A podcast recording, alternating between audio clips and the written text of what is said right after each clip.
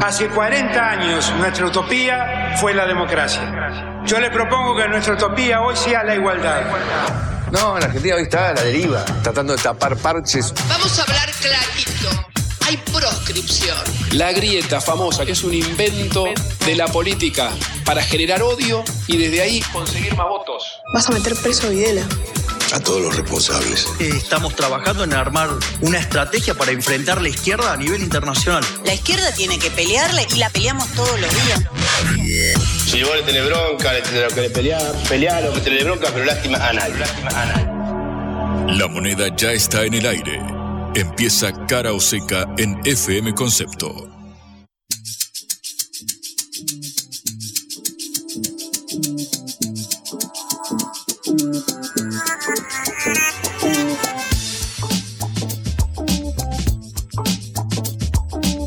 Hola, ¿qué tal? Buenas tardes. En un día nublado y lluvioso los saludamos en esta hora de regreso por Caro Seca, una producción de la Agencia Internacional de Noticias Sputnik. Soy Patricia Lee y me acompaña Juan Lehmann. ¿Qué tal, Juan? Muy buenas tardes, Patri. Buenas tardes a vos y en especial a Tomás Chenlo, nuestro operador en su día, el, su día también de Celeste Vázquez, nuestra habitual operadora, y a todos los operadores de concepto y del país, operadores y operadoras. Hay que celebrar el rubro y el trabajo que hace posible este programa de radio. No tan feliz para el resto del mundo tras el fallecimiento de Tina Turner, la música que yo escuchaba antes de ir al colegio, Patri. ¿Podés creer? Antes en el auto. De ir al colegio. Cuando estaba yendo al colegio, iba con mis padres en el auto y iba escuchando esa música. Private Dancer. Por ejemplo, ¿te animás a tararearla? No, no, no, no, yo no tarareo en nada. En algún momento lo harás, Patri. fatal. Lamento, lamento condenarte a cantarlo en algún momento. No, no, no, no. En este ciclo. No, pero lamento mucho eh, que Tina Turner ya no esté con nosotros. La verdad que es una mujer admirable eh, por su historia, por su trayectoria, porque sufrió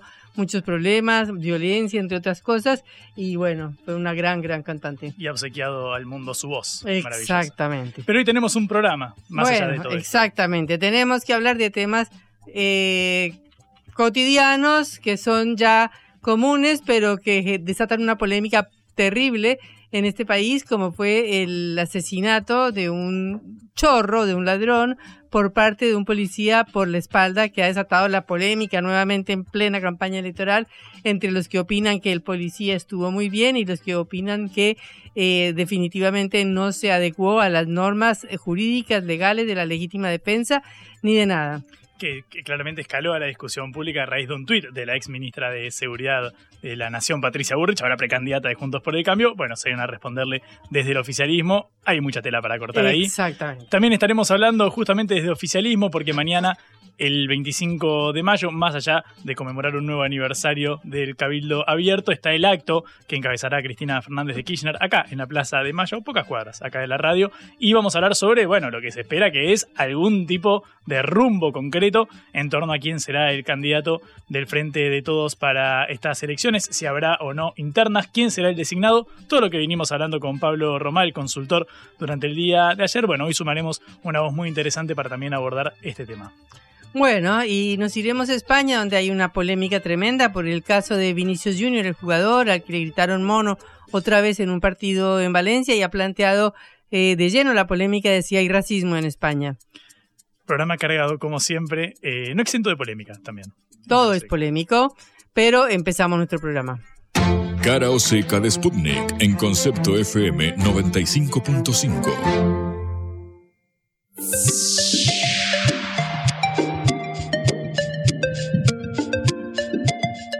La polémica que sacude al país en este momento es la del policía que asesinó a un ladrón por la espalda cuando éste ya se escapaba.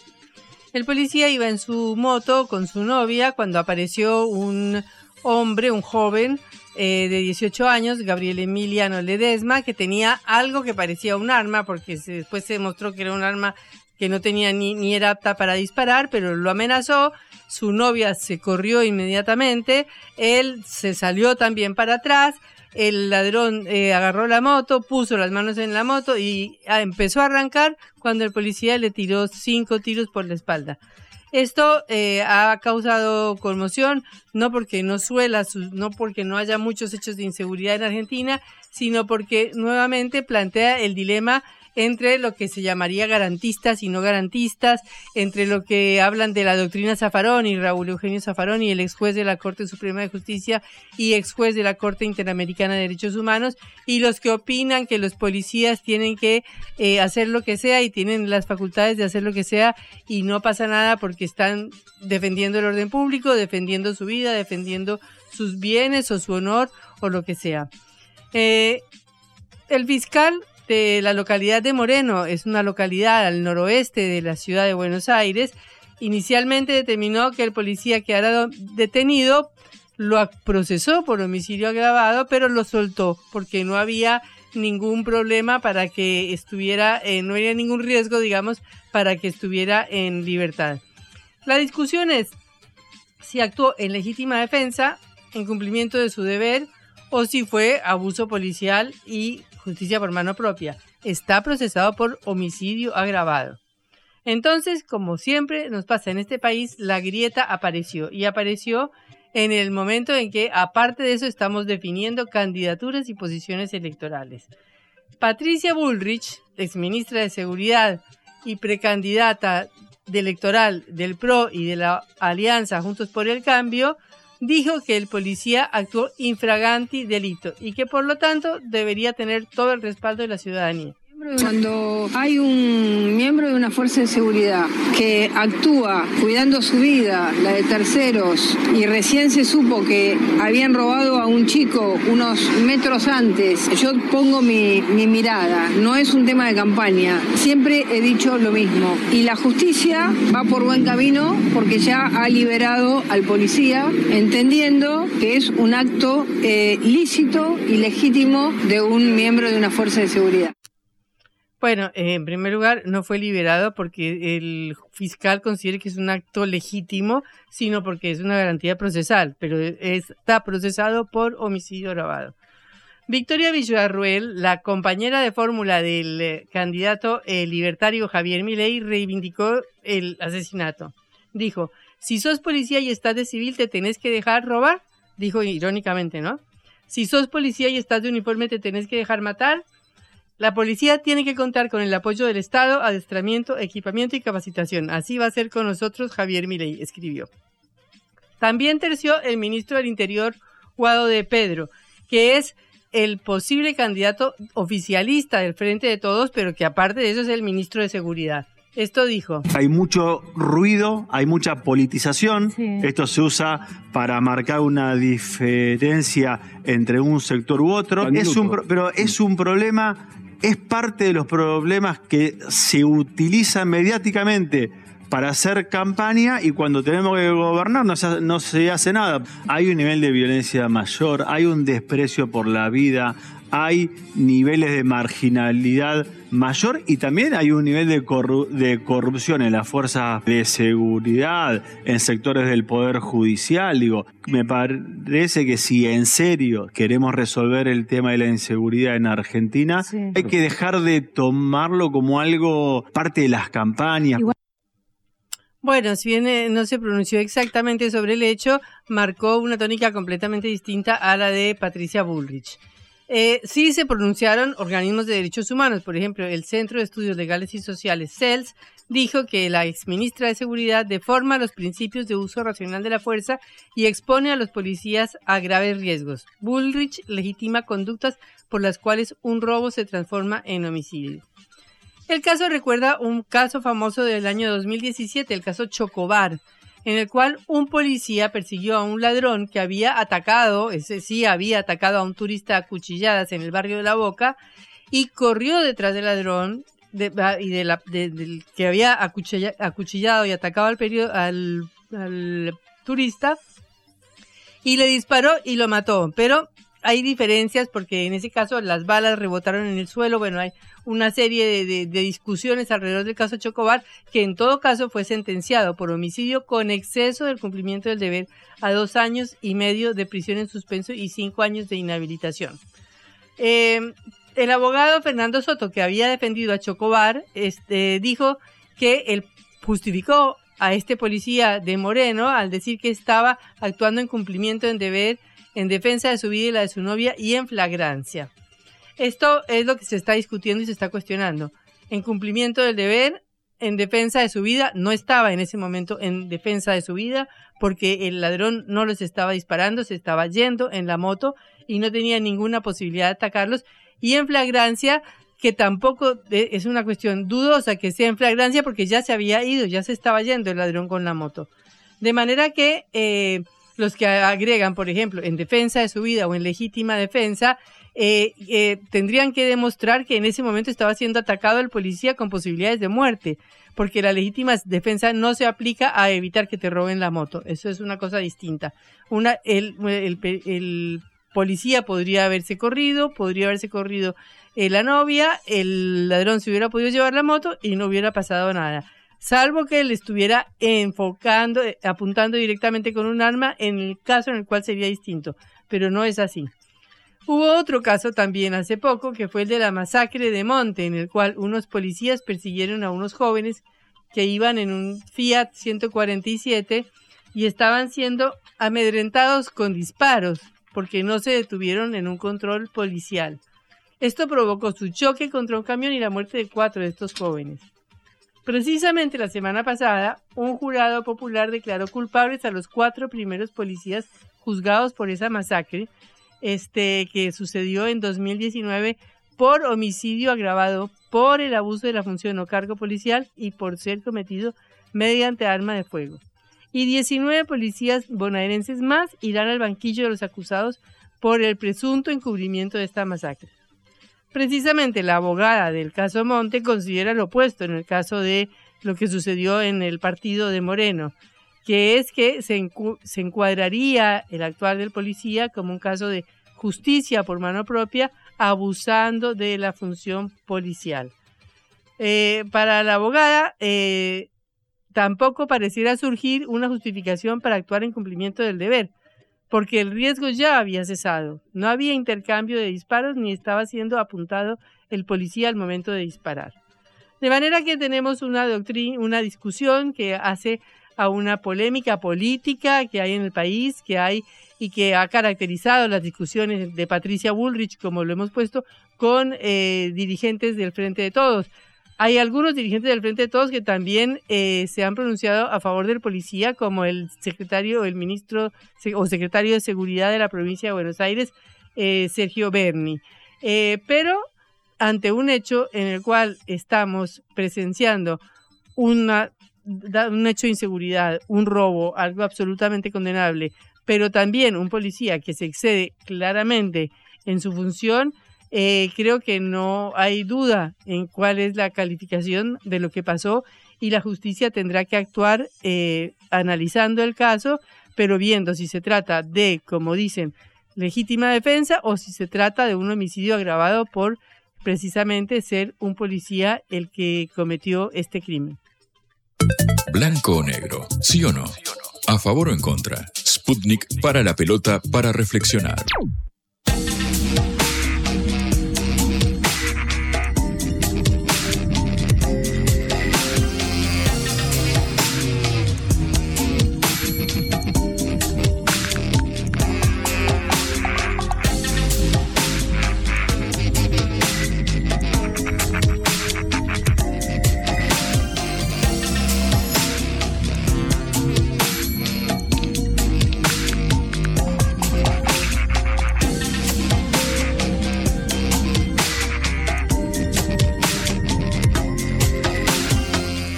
Eh, Juan, hablemos de la educación. Ya estamos hablando tanto de inseguridad y de cosas terribles que a ver si podemos eh, decir alguna otra cosa sobre el presupuesto educativo. La verdad es que tampoco es tan alentador el panorama, Patria, a este, a este respecto, pero bueno, es la diferencia entre las cosas urgentes a resolver ya y las importantes de fondo que generan efectos más a largo plazo. Hablamos del estudio que publicó el Observatorio Argentinos por la Educación, titulado Financiamiento Educativo Provincial, donde básicamente desglosa lo que ha sucedido en los últimos 19 eh, años dentro del país en cada una de las eh, jurisdicciones. Eh, recordamos que según la Ley de Educación Nacional del 2006, eh, el presupuesto destinado al área de, la educación no puede ser menor al 6% del PBI. esto solo se, se, cumplió en tres ocasiones, en 2009, en 2013 y en 2015. Una ley que tiene 17 años solamente vio cumplir su, su pauta en tres oportunidades. Bueno, lo cierto es que el 75% del financiamiento educativo es eh, federal, con lo cual depende de la inversión que cada provincia, cada distrito haga eh, al respecto. Si nos fijamos en lo que eh, otorga este informe del, Observatorio Argentinos por la Educación, la mitad de las provincias redujeron el, presupuesto educativo, obviamente en relación a su producto de cada, de cada localidad, entre 2004 y 2021, que es el periodo comprendido por el informe. Los que más redujeron el porcentaje son la ciudad de Buenos Aires y Mendoza, y la provincia de Mendoza entre 7 y 8 puntos fue la caída en ambas eh, localidades. Salta y Neuquén lideran quienes más aumentaron porcentualmente las partidas presupuestarias de la educación, entre un 8 y un 6%, eh, obviamente siempre en, relación al valor agregado bruto, que es el PBI, digamos, de cada, de cada provincia. Es interesante el caso de, la ciudad de Buenos Aires, sabemos uno de los distritos más ricos del, país, eh, porque es la que menor porción de su presupuesto destina a la educación, algo menos del 17%, es decir, 10 puntos por debajo del 2004.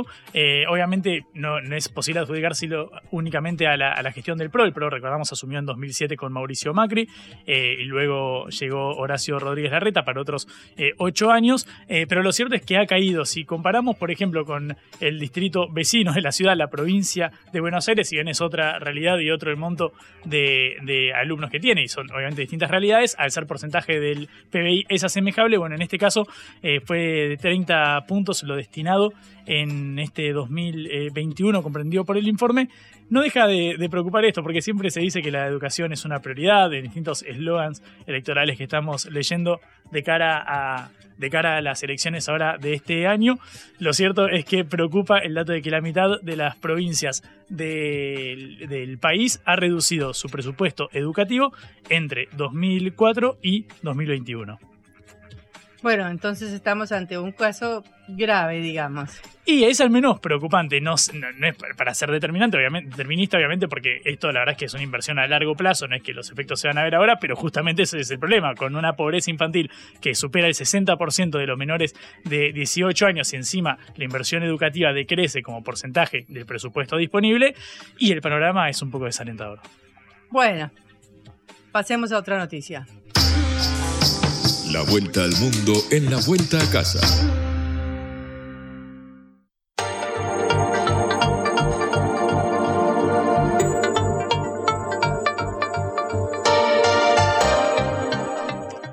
En Estados Unidos se está llegando a una situación límite, ya ha sucedido otras veces, pero se supone que eh, puede llegar a entrar en default, ni más ni menos que la potencia número uno del mundo, este primero de junio. Sucede que eh, eh, por eh, el Congreso fija un límite de la deuda que puede tener el gobierno, la institución estatal de Estados Unidos, que está fijada en 31.4 trillones, en trillones en inglés, 31.4 billones en español. Y si se llega a ese límite, si se llega a ese punto, entonces el Estado, todas las instituciones del Estado federal de Estados Unidos no pueden pagar absolutamente nada. Esto ya ha sucedido varias veces y siempre terminan buscando un acuerdo, pero esta vez parece que se está complicando.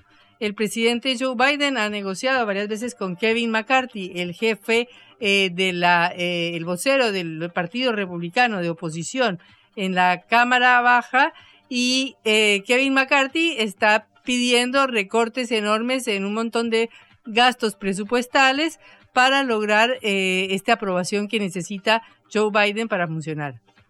¿Qué pasaría, digamos, si, esto eh, sucediera? Se supone que se dejaría de pagar todo y se supone que Estados Unidos entraría en default. Es difícil porque existen algunas alternativas como una priorización de pagos, entonces el Estado podría seguir pagando los intereses de los bonos del Tesoro, porque los bonos del Tesoro son eh, la última garantía mundial de seguridad que existe. Pero bueno, ¿qué pasaría con los jubilados? ¿Qué pasaría con los militares? ¿Qué pasaría con todas las personas que dependen del Estado? Un problema terrible. Esto nunca ha llegado a suceder, pero en esta ocasión, quizás para alarmarnos, no sabemos, pero están planteando la posibilidad de que realmente Estados Unidos llegue a este nivel. Estamos en comunicación con Jorge Castro, eh, analista internacional, y queremos preguntarle sobre esto. Jorge, ¿qué tal? Mucho gusto. Patricia Lee los saluda desde Cara Seca.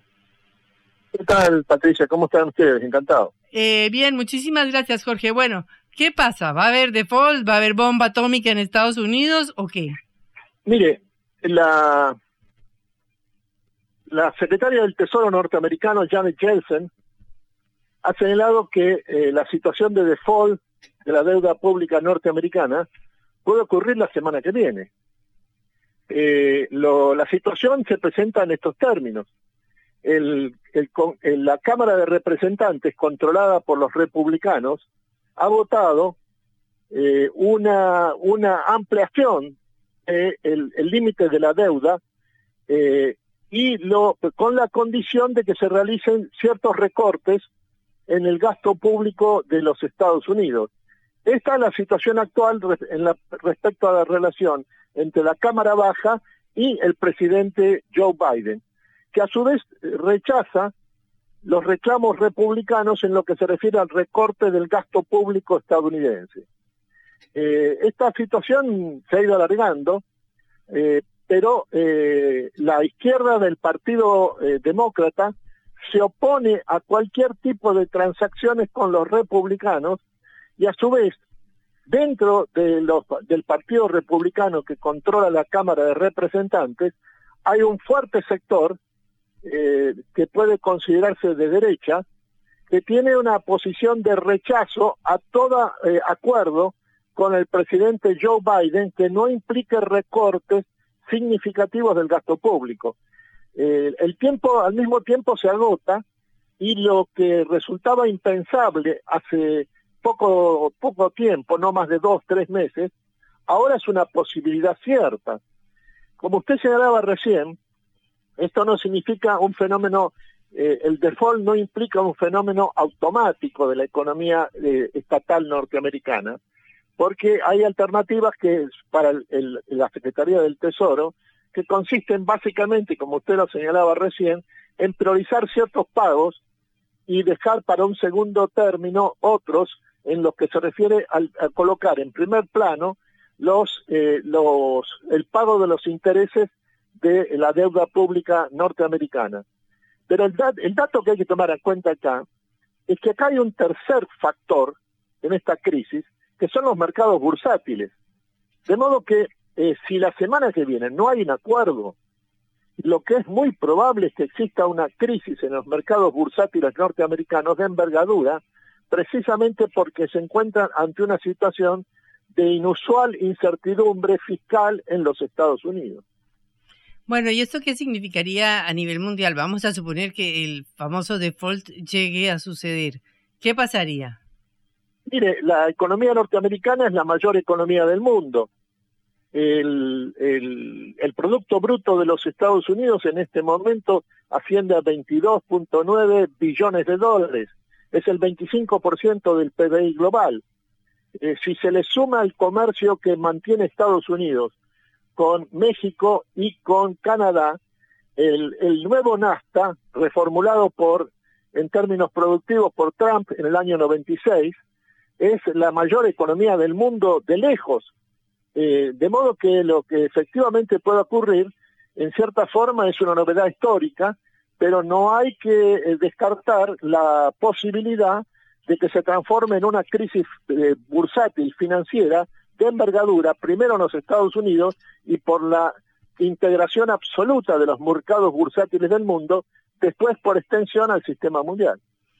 Bueno, esta, esta es una de las, eh, digamos, eh, no recuerdo la cifra exacta y para, para, para evitar equivocarme no lo voy a decir, pero estos 31 billones o trillones de deuda son una porción enorme de la deuda del mundo, ¿no? No sé. Exactamente. Exactamente. En este momento la deuda pública norteamericana, eh, en, en, este año 2023, en esta situación de crisis extrema, es la, el, es la segunda eh, deuda pública de Estados Unidos en toda su historia.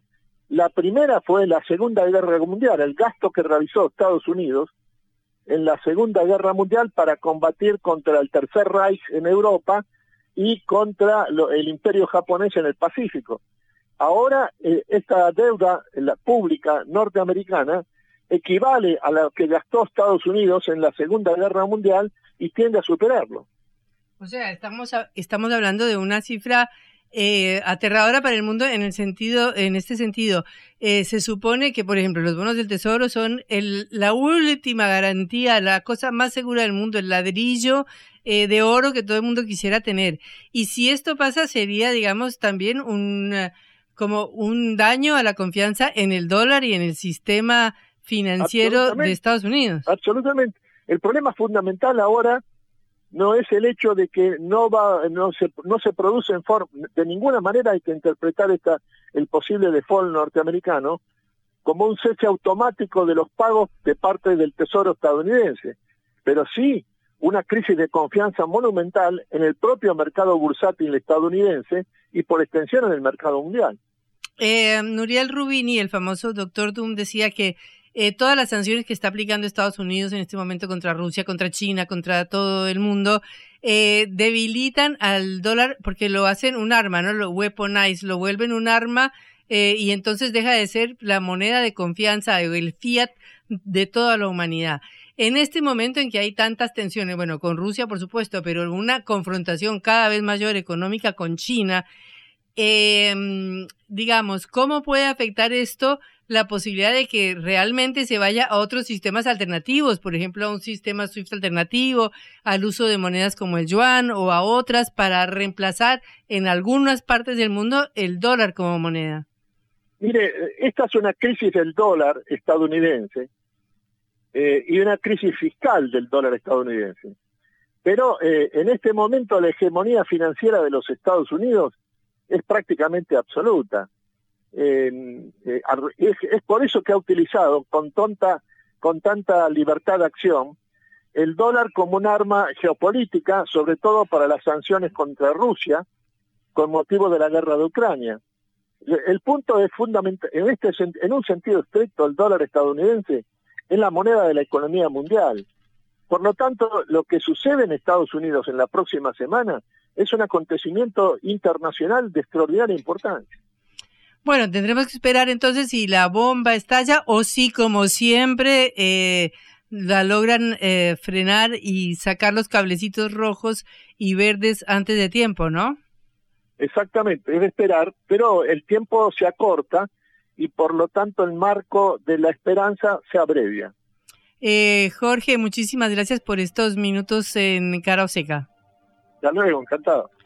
Era Jorge Castro, analista internacional, sobre la grave situación que hay en Estados Unidos en este momento, eh, sobre esta amenaza de, bomba que pueda hacer volar el sistema financiero internacional si es que Estados Unidos, con una deuda de 31 billones de dólares, eh, entrara en default. Cosa bastante difícil de que suceda ya nos han advertido varias veces, ya ha habido varios eventos anteriores en los cuales parece que el límite eh, impuesto por el Congreso para la deuda eh, no se puede pasar y a última hora terminan arreglando, pero esta vez eh, la polémica entre los republicanos dirigidos por Kevin McCarthy y el presidente demócrata Joe Biden parece que está un poquito más picante porque los republicanos y un sector eh, de los republicanos, especialmente el que responde al expresidente Donald Trump, están más duros exigiendo más recortes de gastos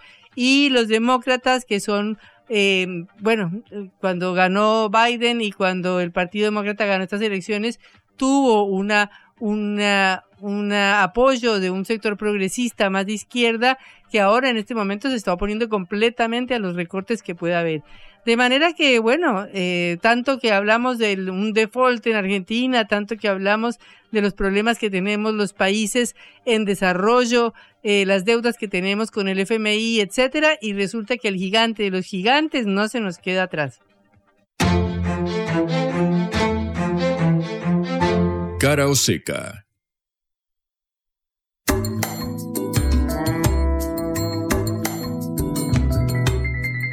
Hablábamos al comienzo del programa de este caso de inseguridad que sacude al país, en el cual un policía que estaba vestido civil e iba con su novia en una moto fue abordado por un ladrón que tenía una, una pistola falsa, digamos, una, algo que parecía una pistola, los apuntó, eh, la novia salió corriendo, el policía también, pero el, ladrón agarró la moto, se sentó en la moto y iba a arrancar en la moto y el policía se alejó dos pasos, desenfundó y le tiró cuatro o cinco disparos. Eh, estamos en este momento en línea con Fernando Soto. Fernando Soto fue el abogado de Luis Chocobar, el caso que también comentábamos al principio, un policía que en el año 2017 eh, disparó contra un chico en, la, en el barrio turístico, ya podríamos decir, de La Boca, que había acuchillado a un turista. Eh, en ese caso, el policía fue condenado por exceso eh, de uso de la eh, de la de, de, sus atribuciones policiales de eh, y en ese momento el abogado fue Fernando Soto, que está con nosotros en línea y le vamos a preguntar qué opina de este caso de Moreno. Fernando, un gusto saludarlo. Es Patricia Lee desde Caro Seca. ¿Sabe? Le pido disculpas, le dije al productor que tengo que entrar en el retraso, me estoy diciendo que está por comenzar, así que solamente puedo hablar muy poquito. Sí, por favor, no importa, quiero su opinión. Acaban de que. Eh, yo veo acá que es un oficial que estaba con la novia yendo a comprar para cenar al supermercado, no decidió salir a matar ladrones ni ejecutar a personas, sino que simplemente estaba eh, día normal en una zona que es muy inhóspita, para ser generoso con el término, también muchos hechos de inseguridad, robos con muerte, pasa permanentemente, incluso robos donde no hay resistencia matan a la gente, quizás pasado de drogas, para cualquiera, esto pasa permanentemente. En ese contexto él fue asaltado con un arma, a él le pareció un arma, lo que se probó que en realidad no, era un arma o simplemente una utilería, pero algo que parecía un arma, pero que estaba hecho con el sentido de entrar a la víctima creyendo que era un arma, para que creyera que era un arma.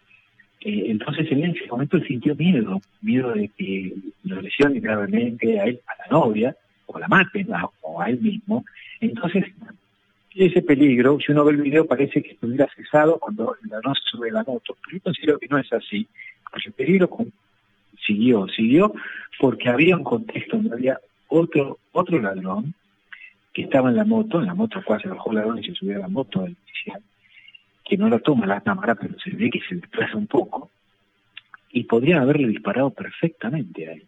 Entonces, eh, yo le hice esta introducción, me llevó unos segundos, pero me llevó mucho más tiempo que toda la secuencia de que está andando con la moto, la moto con su novia y lo paran y, él lo dispara.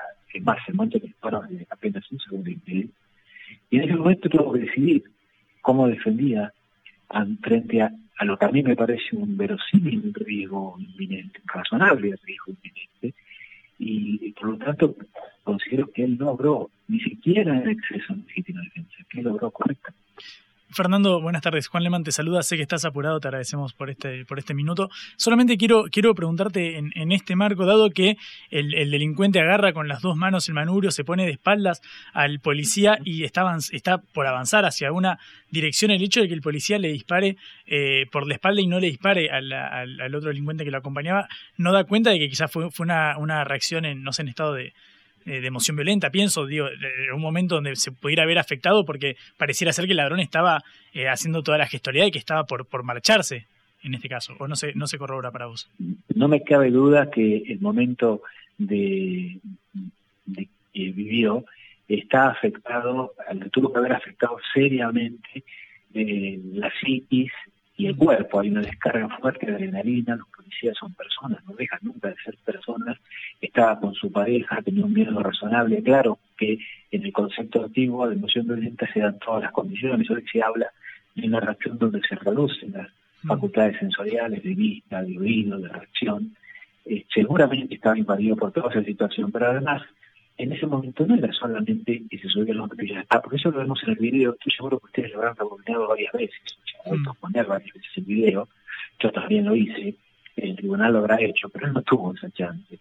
Él tuvo que decidir en el momento con lo que podía ver en ese momento, lo que le parecía que sucedía en ese momento, que no es lo mismo que ver el video varias veces y poder ver, a ver cómo se sienta, de qué lado guarda el arma, si la guarda o no la guarda. Él no tuvo esa chance. Él tuvo que decidir con lo que tenía en ese instante entonces, evaluarlo con el modo en que nosotros estamos viendo el caso, o como hacen los jueces, lo digo irónicamente, tomando un té cómodamente en su escritorio, viendo la computadora o el expediente, no es lo mismo.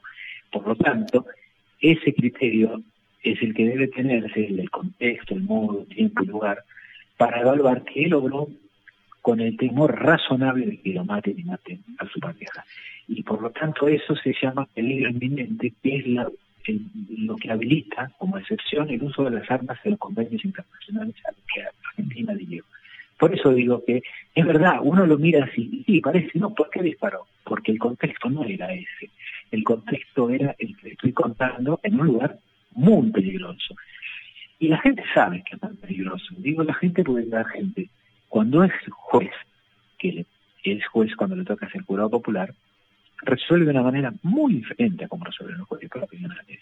Mm. Recuerden el caso del médico Cataldo y del carnicero Charzún, que el carnicero lo asaltaron 17 veces, el médico lo había asaltado, y el fiscal lo había metido preso porque se estaba haciendo los ladrones y dijo, usted no corría ningún riesgo, en ese momento le disparó y mató a un ladrón. Y en, ambos casos, el juzgado popular, cuando fue juez, la gente común de corriente, como usted, como yo, como yo no, porque yo soy abogado, gente que se lega en derecho, eh, consideró que no había ningún delito y las absolvieron por una impunidad.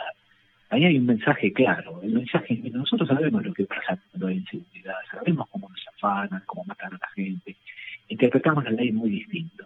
Y los constituyentes, en 1853, cuando se hizo la Constitución, establecieron que los juicios criminales deben ser todos resueltos por jurado. Por, por algo, ¿no? Hay un refrán que dice la justicia es algo muy importante para dejarlo solamente en manos de abogados.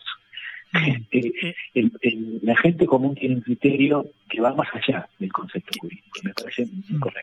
Fernando, en base a esto que, que, desplegás, es cierto lo, que sucede en Moreno habitualmente, digo, porque no nos enteramos por las noticias o por gente conocida que vive también en esas zonas. En mi caso, yo soy de la, de la ciudad de Buenos Aires, pero la zona particularmente de, la reja constantemente está atravesada por episodios de, este tipo y es, es cierto que existe un escenario de inseguridad. La pregunta es si el accionar que se le puede adjudicar a un vecino que se ve que tiene un arma y que lo van a robar eh, y le dispara a un ladrón en este, en este estado de, conmoción eh, es igual a la que se le puede atribuir un policía cuya responsabilidad debería ser mayor porque tiene la legitimidad social de portar eh, un arma de, fuego. En este caso, más allá de que obviamente no puede estar, no, está eximido de sentir estas, estas emociones, no, no se le puede también considerar esto, el hecho de que es, una, es un funcionario capacitado en teoría para abordar estas situaciones están capacitados para disparar bastante limitadamente. Las prácticas que hacen son de una o dos veces por año, de dos horas nada más. Y si tienen que disparar una bala más para tener práctica, se la tienen que pagar ellos, como el uniforme que se tienen que pagar ellos,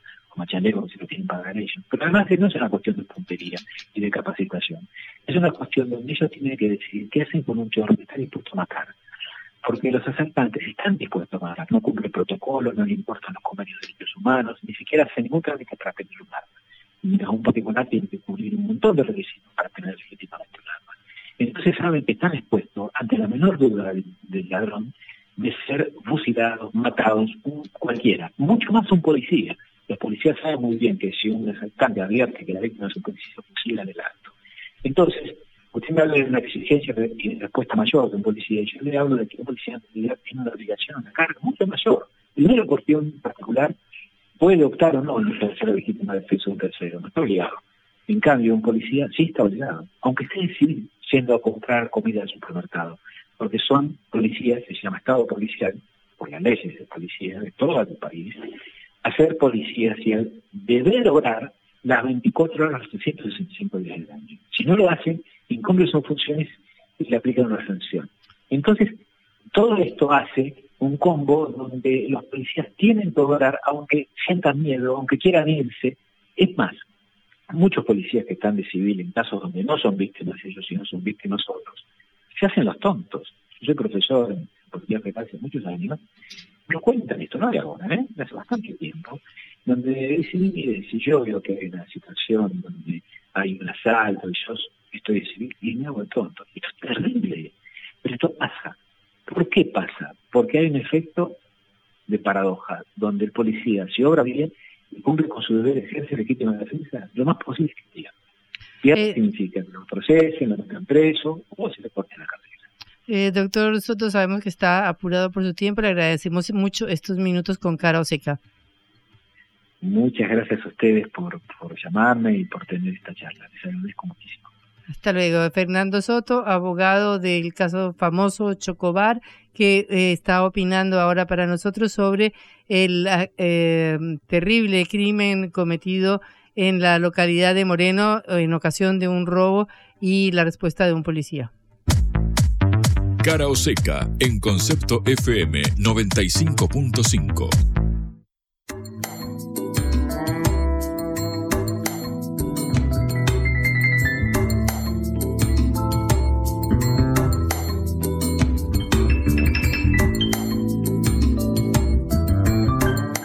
Estamos en comunicación con Gabriel Catopodis, ministro de Obras Públicas de la Nación.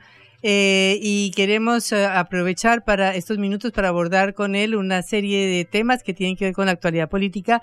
En primer lugar, el acto del 25 de mayo que mañana presidirá la vicepresidenta Cristina Fernández de Kirchner con ocasión de los 20 años del kirchnerismo, desde que se posesionó el presidente Néstor Kirchner eh, precisamente en esa fecha, y las perspectivas electorales en un en un, en un en momento en que no está claro cuáles van a ser las candidatos o las variantes o las alternativas oficialistas del Frente de Todos. Eh, ministro, es un gusto saludarlo. Es Patricia Lee de Encara Seca. ¿Qué tal? ¿Cómo están? Buenas tardes. Eh, bueno, eh, ministro, en primer lugar quería pedirle una su, imagen, su visión sobre lo que va a pasar mañana y sobre las perspectivas eh, del frente de todos en esta jornada electoral que se nos aproxima, eh, teniendo en cuenta que son los 20 años del kirchnerismo. Bueno, por un lado me parece que son 20 años que, marcan no, no solo un periodo electoral, sino un, momento de la Argentina muy, muy importante, con, con un dirigente que, que, estuvo eh, marcado por, por, las decisiones, ¿no? ¿no? Ni por las encuestas ni por los números, ¿no? Sino fue por, por las decisiones que tomó durante, durante esos años de gobierno que, que les aseguraron a, buena parte de los argentinos derechos y, la posibilidad de, vivir con, con mucha más felicidad y me parece que lo que hace mañana el peronismo es encontrarse en ese en ese que es la en esa que es la plaza un lugar que nosotros sentimos nuestro un lugar donde la gente va cuando tiene cosas importantes para para defender y para y para discutir pero también escuchar por supuesto a, a Cristina la vicepresidenta eh, en un mensaje que me parece que que marca qué tenemos que hacer eh, hacia adelante no cómo cómo cómo de la plaza tenemos que que salir a, militar cada barrio, a la calle, a, recorrer digamos, cada fábrica para, para explicarles al conjunto de los argentinos qué queremos hacer con este país hacia adelante. Gabriel, buenas tardes. Eh, Juan Leman te, saluda. Quiero preguntarte en, este marco eh, de, explicar qué quieren hacer de, cara a las, a las elecciones. Personalmente, eh, ¿preferirías que hubiera un paso o un candidato único en el oficialismo? No, lo primero que preferiría y, para lo que trabajo todos los días es para que haya un gran acuerdo del peronismo. Si, hay un, gran acuerdo del peronismo, este, después haremos lo, que sirva para ganar. Pueden ser las pasos, puede ser un, candidato de consenso, pero, pero, pero si no hay acuerdo, no, no hay paso, no hay, no hay condiciones para, para que el peronismo sea ordenado, sea competitivo. Así que me parece que lo, lo principal es es que nosotros trabajemos para, para broquelar eh, al frente de todos, para cuestionar al, al peronismo, eh, después vamos a ir encontrando las, las herramientas, los instrumentos que, que mejor nos sirvan para, para el principal objetivo que es frenar eh, a la oposición, ¿no? Limitar, este, ponerle un límite a aquellos que quieren venir por todo, venir por, por las conquistas sociales, venir por, por los derechos laborales, venir por todo lo que se ha logrado en este, en este tiempo. Mm. Si, uno escucha los argumentos del ministro de Economía, Sergio Massa, hablas de que básicamente unas primarias, unas internas podrían desgastar al candidato que saliera a competir, como vos decías, contra la, oposición, contra Juntos por el Cambio y contra la libertad avanza, pero por otro lado Alberto Fernández dice que compitan los que quieran competir y bueno, democraticemos el espacio y que sean los ciudadanos o los militantes quienes definan yendo a, las urnas. En este marco, más allá de, saldar el debate interno y, llegar a un acuerdo, ¿no, ¿no tenés una inclinación por alguna de estas dos posturas? No, no es un tema que me parece sea relevante, no, no me parece que nosotros tengamos que, dedicarle energía a una discusión que solo nos interesa a nosotros. Si es mm. la discusión de, los candidatos, es una discusión de la rosca política y me parece que el peronismo definitivamente tiene que salir de la rosca política, tiene que salir de la de la, de la discusión de la candidatura y tiene que salir de mirar encuestas y de ponerse a hacer análisis y tenemos que, que entender que hace falta un programa, que hace falta tener más coraje, que, que hace falta tener más imaginación y que, que en la medida que nosotros conectemos con las preocupaciones de la gente, vamos a ocupar el centro de la escena. Y en la medida que sigamos discutiendo alrededor de, candidaturas o de paso sí, paso no, bueno, lo más probable es que nos alejemos de esas preocupaciones y no, y no estemos en, condiciones de, de, conectar, de representar, de expresar. Hay una elección que está dividida en tres tercios, pero tenemos la responsabilidad nosotros de ir a buscar el tercio que falta y no lo vamos a ir a buscar este, con la bandera de las pasos, la, vamos a ir a buscar si, les explicamos a los argentinos cómo vamos a salir de esta crisis, cómo vamos a ir bajando la inflación, cómo vamos a seguir generando empleo, cómo estamos convencidos de que a la inflación la, la enfrentamos con una economía en marcha, la enfrentamos generando más empleo como lo venimos haciendo, la enfrentamos con obra pública en cada rincón de la Argentina. Vos recién mencionaste las palabras coraje e imaginación y un sector del Frente de Todos achaca que en cierto punto, por ejemplo con el acuerdo con el Fondo Monetario, eh, faltó algo de esto a la hora de, plantarse que bueno, luego eh, terminó derivando en ciertas eh, internas. A la luz de esta, de esta experiencia de gobierno de, Alberto Fernández y de esta experiencia del Frente de Todos, ¿qué balance haces de, la gestión en el marco de lo que le tocó gobernar? Bueno, está claro que que, este, estos no han, sido, no han sido tiempos este, normales, ¿no? Que, que, han sido tiempos extraordinarios para la Argentina y para la región. Eh, y también está claro que, que, hay problemas que no, no se han resuelto, pero también hay obra pública, también hubo un Estado que cuidó el empleo y a las pymes en el, en el peor momento de la, de la pandemia, también es cierto que hay un gasoducto que se termina, también es cierto que estamos generando empleo de, de manera este, ininterrumpida desde que salimos de la pandemia. Este, y, digo esto no, no creyendo que están todos los problemas resueltos, no soy un loco, pero sí convencido de que, de que es desde ahí desde donde tenemos que ir por, por todo lo que falta. Cuando uno mira la actividad económica, cuando uno mira este, la generación de empleo, cuando uno mira que está, que está bien la, la gastronomía en, en, los lugares caros de la Argentina, pero también está y funciona el comercio y la pizzería de barrio, bueno, hay un montón de cosas que definitivamente están bien encaminadas. Y eso no quiere decir que, de vuelta esté, estén todos los problemas resueltos, lo que sí quiere decir es que no tenemos que destruir lo que, lo que logramos y tenemos que ir por todo lo que falta. ¿Crees que el gobierno del Frente de Todos tuvo este, este orden eh, que vos mencionabas que era necesario consensuar eh, para durante estos cuatro años? Digo, porque Cristina habló de llegar a un programa de, gobierno consensuado. ¿Evalúas que, que, lo hubo en, esto, en estos cuatro años dentro de las distintas trincheras que componen o, vertientes que componen el Frente de Todos? Parece que en lo principal, en, en, en las cosas en las que no podemos tener diferencias, este, el peronismo estuvo abroquelado, ¿no? A la hora de defender qué había que hacer en la pandemia, a la hora de, sostener de qué manera teníamos que salir de esa situación, a la manera, a la hora de alinearnos regionalmente con, con, con, con, un modelo de, Estado y de integración regional. Bueno, a la hora de pensar también cómo, cómo se sale de esta situación, eh, estoy convencido de que, de que Cristina, Alberto, los gobernadores, los intendentes del peronismo estamos todos parados en, en la misma baldosa y, creo que, ese es el camino, ¿no? El camino es seguir fortaleciendo esa unidad, seguir abroquelándolo, abroquelándonos, porque no hay dudas de que lo que está en discusión en la Argentina, el riesgo que tenemos como país es muy, pero muy, muy grande. Esta gente viene por todo, esta gente, este, bueno, va a haber que frenarla, va a haber que ponerle, ponerles un límite, que no hay nada más importante que evitar que esta gente gobierne la Argentina y, y, son sectores y son dirigentes que están planteando recetas del pasado para un mundo que ya habla otro idioma, recetas que no se aplican en ningún lugar del mundo y nosotros tenemos que poder conversar, persuadir, discutir este, de esto con, con, con, los militantes mañana en la plaza, pero fundamentalmente con, con los sectores de la producción, con los sectores del trabajo, con el ciudadano a pie, para, para que se entienda qué, qué es lo que está eh, en debate. Y lo que está en debate y lo que queremos discutir con ellos sanamente, pacíficamente, es, bueno, ¿qué queremos hacer nosotros con la Argentina y qué quieren hacer ellos con este país? Y, esa discusión la tenemos que dar a fondo. Eh, ministro, hay una polémica por el acto de mañana porque ha salido en, públicamente que el presidente Alberto Fernández no fue invitado. Esto eh, es una señal hacia el futuro, digamos, hacia que no se quiere que se repita el caso de Alberto Fernández con un candidato como podría ser Sergio Massa.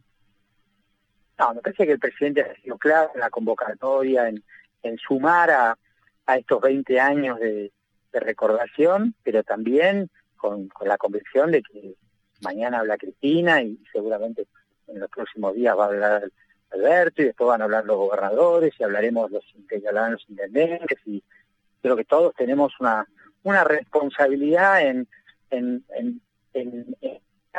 de manera competitiva a las próximas elecciones. Yo le creo mucho a, Cristina y a, Alberto cuando dicen que van a hacer todo lo que tengan que hacer para que el peronismo llegue de manera competitiva. Bueno, ambos han tomado una decisión muy importante, muy valorada por todos nosotros, han dado un paso al costado y, eso por supuesto que nos, nos carga de responsabilidad a todos para, generar la propuesta más atractiva, más competitiva que tenemos que generar desde el peronismo.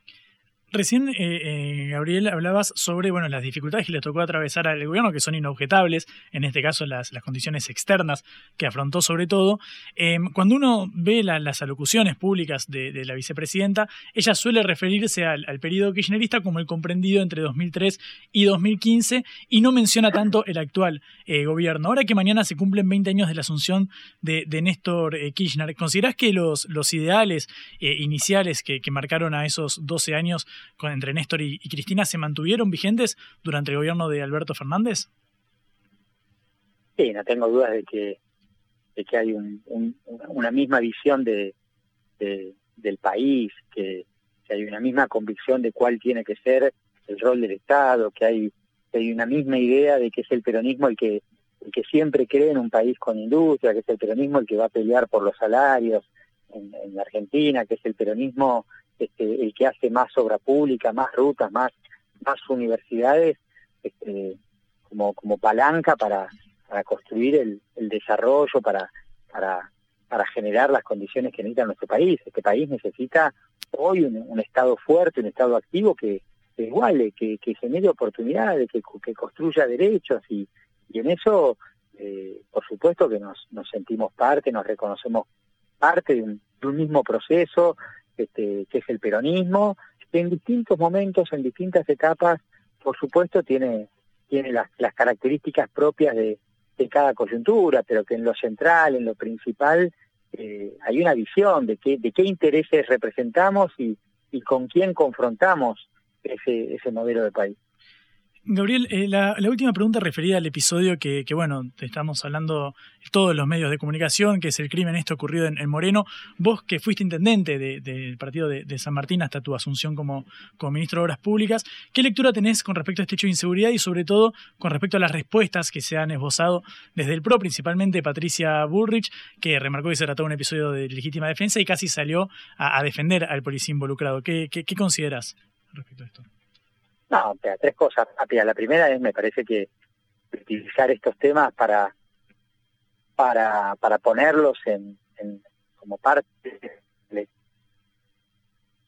parece que todo lo que no no permita, no, no contribuya a una, a una discusión y a un debate este, profundo, reflexivo sobre cómo tenemos que enfrentar una, una de las problemáticas más importantes que tenemos en, en la Argentina, que es la inseguridad, me parece mucha pobreza. Lo segundo, por supuesto, que, en el caso puntual que vos me mencionás, bueno, hay una investigación, hay, hay una instancia judicial que, irá definiendo responsabilidades y, excesos si los, hubo, que, por supuesto los vamos a, condenar todos. Y lo tercero es lo más importante, lo más importante es que, la, la, dirigencia en su, en su conjunto tenemos que hacer algo, algo mejor en materia de seguridad, que, hay, hay un, una responsabilidad de todos a, que los resultados en materia de, políticas de seguridad, de, presencia policial, este, tiene, tiene que ser este, claramente un, objetivo y, que hay un conjunto de, los argentinos que vive, bueno, en un contexto de mucha preocupación y de mucha angustia por lo que está pasando y, nosotros tenemos que responder a, esa angustia con, con programas, con medidas, con, con políticas este, que no que no sean solamente disputa partidaria electoral, sino que fundamentalmente mejoren los niveles de seguridad que, que tenemos que tener en nuestro país. Eh, ministro, muchísimas gracias por estos minutos en Cara Oseca. A ustedes, un abrazo. Hasta luego. Era el ministro de Obras Públicas de la Nación, Gabriel Catopodis, en Cara Oseca. Cara Oseca. Te contamos lo que otros callan.